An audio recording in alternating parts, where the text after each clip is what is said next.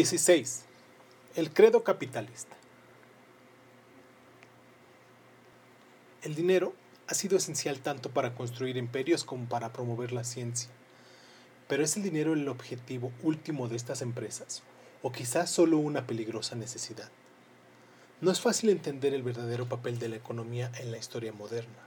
Se han escrito volúmenes enteros sobre la manera en que se fundó estados y los arruinó abrió nuevos horizontes y esclavizó a millones de personas. Hizo girar la rueda de la industria y condujo a cientos de especies a la extinción. Pero para comprender la historia económica moderna, solo necesitamos comprender una única palabra. La palabra es crecimiento. Para bien o para mal, en la salud y en la enfermedad, la economía moderna ha crecido como un quinceañero saturado de hormonas se come todo lo que encuentra a su paso y añade centímetros con más rapidez de lo que tarda en encontrarlos. Durante la mayor parte de la historia, la economía mantuvo aproximadamente el mismo tamaño. Si la producción global aumentó, pero esto se debió principalmente a la expansión demográfica y a la colonización de nuevas ideas, la producción per cápita se mantuvo estática. Sin embargo, todo esto cambió en la época moderna. En 1500, la producción global de bienes y servicios era del orden de unos 185 mil millones de euros. En la actualidad se sitúa alrededor de 45 billones de euros. Y aún más importante, en 1500 la producción anual per cápita era de unos 400 euros en promedio, mientras que en la actualidad cada hombre, cada mujer y niño produce de promedio 6.500 euros. ¿Qué es lo que explica este crecimiento prodigioso? La economía es un asunto notoriamente complicado. Para hacer las cosas más fáciles, imaginemos un ejemplo sencillo. Samuel Avaro, un astuto financiero, funda un banco en El Dorado, California. A. A. Marrullero, un constructor con futuro en El Dorado, termina su primer trabajo de envergadura y recibe el pago en metálico por una cantidad de un millón de dólares. Deposita esa suma en el banco del señor Avaro. Ahora el banco dispone de un millón de dólares en capital. Mientras tanto, Juana Rosquilla, una cocinera experimentada pero pobre, piensa que existe una oportunidad de negocio en una parte de la ciudad que no hay una panadería y una pastelería realmente buena pero no tiene dinero suficiente propio para comprar una instalación completa con hornos industriales, fregaderos, cuchillos y cacerolas. Se dirige al banco, presenta su plan de negocio a Avaro y lo persuade de que se trata de una inversión que vale la pena. Este le concede un préstamo de un millón de dólares, acreditando dicha suma a la cuenta bancaria de Rosquilla. Juana contrata ahora a Marrullero, el constructor para que construya y amueble su pastelería. Su precio es de un millón de dólares. Cuando ella le paga, con un cheque contra su cuenta, Marrullero lo deposita en su cuenta en el banco de Avaro. De modo que cuánto dinero tiene Marrullero en su cuenta bancaria. Correcto, dos millones de dólares. ¿Cuánto dinero en efectivo tiene en su caja fuerte del banco? Correcto, un millón de dólares. La cosa no termina aquí. Como suelen hacer los constructores, a los dos meses de empezar las obras, Marrullero informa a Rosquilla de que, debido a los problemas y gastos imprevistos, la factura por la construcción de la panadería y pastelería subirá en realidad a 2 millones. La señora Rosquilla no está en absoluto contenta, pero no puede detener las obras a medio terminar, de manera que efectúa otra visita al banco, convence al señor Avaro para que le conceda un préstamo adicional y el banquero deposita otro millón de dólares en la cuenta de, la cocinera. Esta transfiere el dinero a la cuenta del constructor. ¿Cuánto dinero tiene ahora Marrullero en su cuenta bancaria? Ha conseguido 3 millones de dólares. Pero ¿cuánto dinero ha realmente depositado en el banco? Sigue habiendo solo un millón de dólares. En realidad, el mismo millón de dólares que ha estado todo el tiempo en el banco. Las leyes bancarias estadounidenses actuales permiten que el banco repita este ejercicio otras siete veces. El constructor tendría al final 10 millones de dólares en su cuenta, aunque el banco sigue sin tener más que un millón de dólares en su cámara acorazada. A los bancos se les permite prestar 10 dólares por cada dólar que posean realmente, lo que significa que el 90% de todo el dinero de nuestras cuentas bancarias no está cubierto por monedas y billetes reales. Si todos los cuentacorrentistas de Barclays Bank pidieran de repente su dinero, el Barclays se hundiría de inmediato, a menos que el gobierno se decidiera a salvarlo.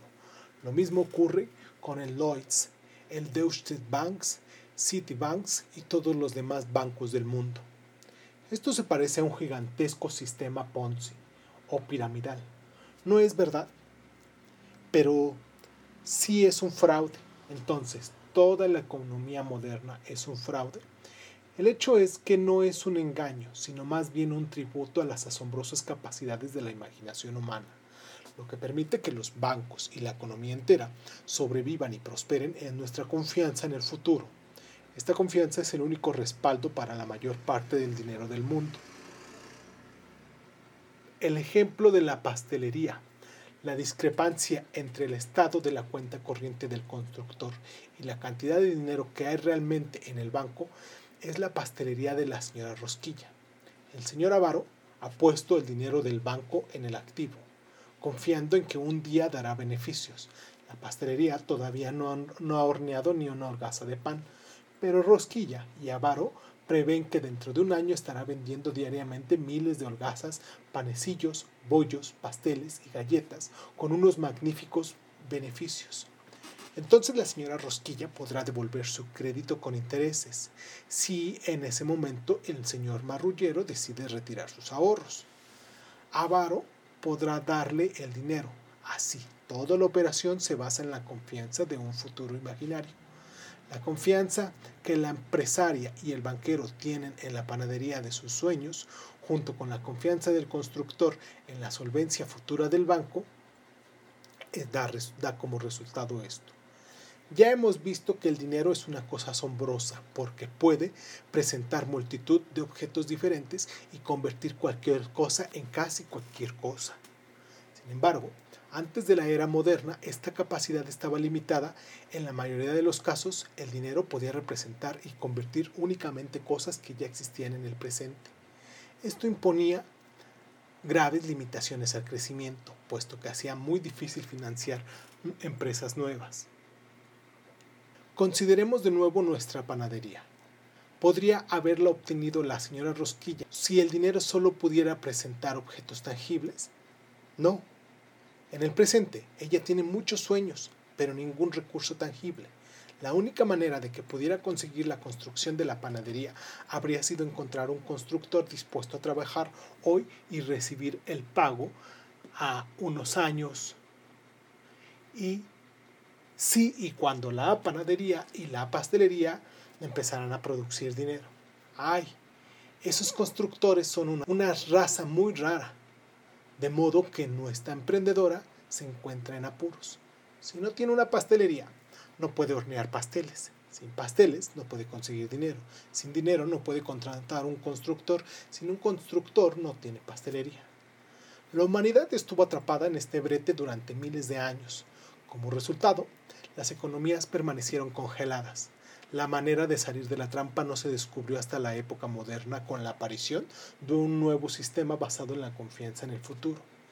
En él, la gente acordó presentar bienes imaginarios, bienes que no existen en el presente, con un dinero, con un tipo de dinero especial al que llamaron crédito. El crédito nos permite construir el presente a expensas del futuro. Se basa en la suposición de que es seguro que nuestros recursos futuros serán mucho más abundantes que nuestros recursos actuales. Hay toda, toda, una serie de oportunidades nuevas y magníficas que se abren ante nosotros si podemos construir cosas en el presente utilizando los ingresos del futuro. Círculo mágico de la economía moderna. Pasteles que devuelven los préstamos, la confianza en el futuro, ese viene con el crédito el crédito, después del crédito viene el pago a los constructores y de ahí nuevas pastelerías que pasteles para crear pasteles que devuelven los préstamos. Si el crédito es una cosa tan maravillosa, ¿por qué nadie lo pensó antes? Claro que lo hicieron. Los acuerdos crediticios de un tipo u otro han existido en todas las culturas humanas y se remontan al menos hasta el antiguo Sumer. El problema en las épocas anteriores no era que nadie hubiera tenido la idea o cómo supiera usarla. Era que la gente raramente quería extender mucho crédito porque no confiaban en un futuro que en el futuro fuera mejor que en el presente. Por lo general, creían que las épocas pasadas habían sido mejores que su propia época y que el futuro sería peor o, en el mejor de los casos, muy parecido. Para expresarlo en términos económicos, creían que la cantidad total de riqueza era limitada, si acaso no se reducía.